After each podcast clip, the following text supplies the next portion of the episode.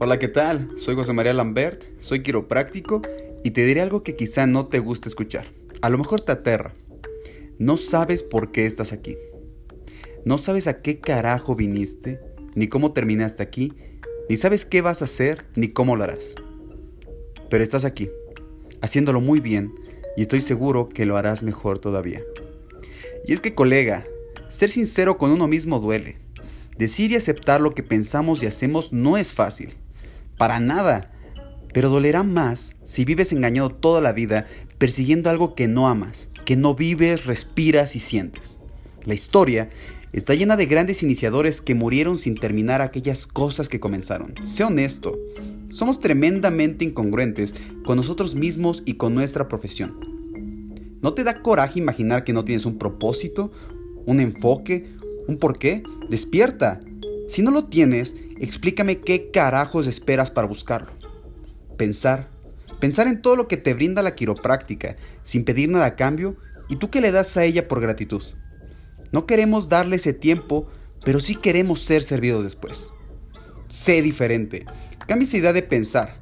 El precio puede ser muy alto muchas veces. Apresúrate a equivocarte, a dudar, a cagarla y volver a intentarlo. De esa manera entenderás que no son errores, sino experiencias acumuladas. Pero creo que es mucho más importante estar dispuesto que estar preparado. Se puede estar muy preparado, pero no estar dispuesto a perseguir tus sueños, colega. Piensa en eso. Muchas veces tendrás que decir chingue su madre, aquello que dudas o tienes miedo de poder hacer. Pon a prueba tu mente, corazón y cuerpo. Toma ese libro y devóralo. Practica y practica ese ajuste hasta que tus manos no puedan más. Y sí, ¿qué es lo, que realmente esperas mañana? ¿Qué barrera pondremos mañana?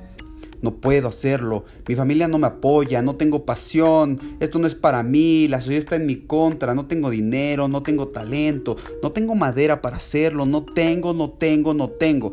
Si no tienes nada, entonces no tienes nada que perder. Eso es autosabotaje puro. Cambia un hábito o mil. Invierte en ti. Ayúdate y ayuda a otros. Ajusta muchas columnas y conecta vidas de nuevo. Con amor, con pasión, con paciencia, con sabiduría, con visión, enfoque, conciencia, arte y filosofía. Sin temor y sin mirar atrás.